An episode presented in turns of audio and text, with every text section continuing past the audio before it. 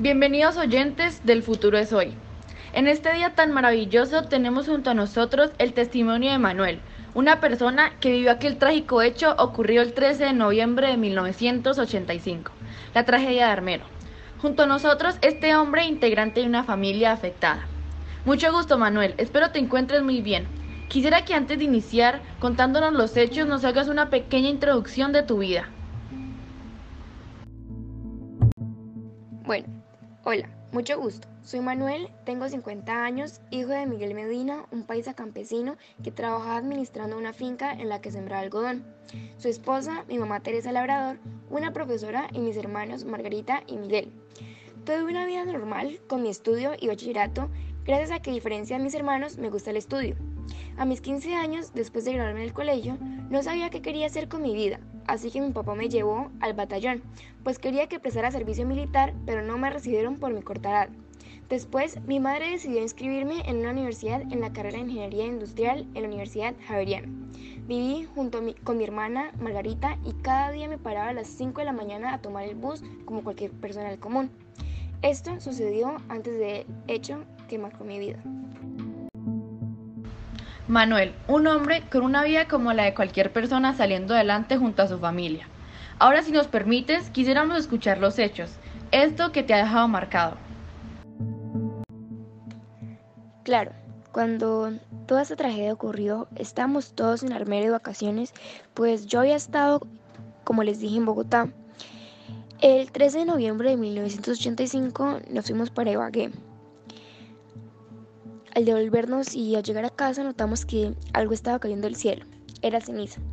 A las 11 de la noche sonó el teléfono, contestó mi papá, ignoró la solicitud de que evacuáramos porque iba a ocurrir una erupción. Tan pronto colgó el teléfono, se fue la luz. Se escuchó un estruendo muy fuerte. Todos se reunieron en el garaje, mi padre, mi madre, mi primo y la empleada de servicio. En medio de la oscuridad y del ruido ensordecedor, empezaron a buscar las llaves para poder salir de ahí, pero pues ya era demasiado tarde. La tierra ya había empezado a temblar. De un momento a otro llegó la avalancha. Realmente no recuerdo gran cosa. Todo sucedió así como muestran las películas de Hollywood. Está temblando, se está cayendo todo, se apagó la luz y no recuerdo más. Después de un tiempo despierto a 5 o 6 cuadras y veo el letrero de unas baterías mientras iba en una ola de 6 metros. Se volvió a apagar la luz. Cuando volví a despertar estaba cerca de una orilla y aunque no lo sabía, tenía un árbol atravesado que no me permitía girarme. Tenía también una flecha de jardín clavada debajo de una costilla y no podía ver si tenía más heridas. Estaba enterrado. Duré dos días allí hasta que unos campesinos me vieron desde la orilla y con un lazo de ganado me arrastraron cerca de 100 metros. Estaba herido y desnudo. Me lograron curar, pero esta escena fue muy fuerte. Cuando estaba un poco más consciente, logré ver a toda esa gente que estaba como yo o peor. Parecía que estuviéramos en una guerra. Claro que sí, Manuel. Un hecho bastante fuerte que dejó cantidad de afectados y que además generó una polémica sobre la culpabilidad del gobierno del entonces presidente Belisario Betancourt, al no haber creído necesaria la evacuación de los armeritas. Una semana antes de esta tragedia había ocurrido la toma de Palacio de Justicia en Bogotá por parte de los guerrilleros. A Betancourt y a Iván Duque Escobar se les considera como los máximos responsables de lo sucedido. Bueno, ahora que tocan el tema de que si se pudo evitar toda esta tragedia, queremos escuchar los oyentes del futuro es hoy. Deseamos leer su opinión sobre esta situación o si tienen alguna pregunta para Manuel, nuestro invitado. Bueno, tenemos a Juan-98 con la siguiente pregunta. ¿Cómo te sientes cada vez que te preguntan sobre lo sucedido? Bueno, la verdad fue bastante difícil al comienzo. Sin embargo, en ese momento la universidad me ayudó a conseguir mi primer trabajo en una empresa italiana mientras que ganaba algo para un apartamento. Ahí lloraba todas las noches en medio de la oscuridad preguntándome por qué lo sucedido. Pero en ese momento comprendiendo que tal vez por esas cosas como mi trabajo, mi empresa, mis estudios, que ayudan a los demás, no me morí ese día en la avalancha, porque el destino tenía todo esto preparado para mí.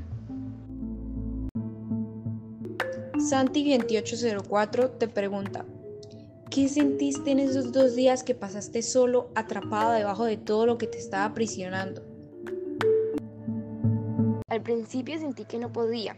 Sentía mucha frustración por el no poderme mover, no poder hacer algo, ya que tenía una flecha atravesada debajo de mi cosilla. Y pues claro que no era fácil poder respirar con eso. Nunca dejé de tener esperanzas, nunca dejé de tener fe y siempre tuve en mente alguien me iba a ver y me salvaría. Tefita-21 te dice, en mi opinión, considero que eres muy valiente, Manuel. Eres ese tipo de persona que no se deja vencer fácilmente. Además, pasar de ser campesino a tener tu propia empresa, a graduarse de microbiología y de ingeniería industrial con el mejor promedio y graduarse con honores es algo complicado conociendo la historia de Colombia. Nos muestra un vivo ejemplo de cualquier colombiano intentando salir adelante. Mateo-48 te dice, Metiéndome más en el ámbito político, considero que sí se pudo haber evitado esto, ya que por la misma negligencia y olvido por parte del gobierno fue aquello que hizo que hubiera cantidad de afectados en esto, y me parece algo bastante fuerte que creyeran que no era necesario la evacuación de los armeritas. Claro que sí, también me he planteado de esa manera, en la cantidad de maneras que se pudo evitar, pero no se pudo por ese olvido en el pueblo de Colombia. Pero bueno, muchas gracias por recibirme y dejarme expresarles esta experiencia que al comienzo fue frustrante, pero ahora me deja grandes enseñanzas y espero que ustedes también. Bueno, eso fue todo por hoy, oyentes del futuro. Espero se hayan logrado informar, la hayan pasado bien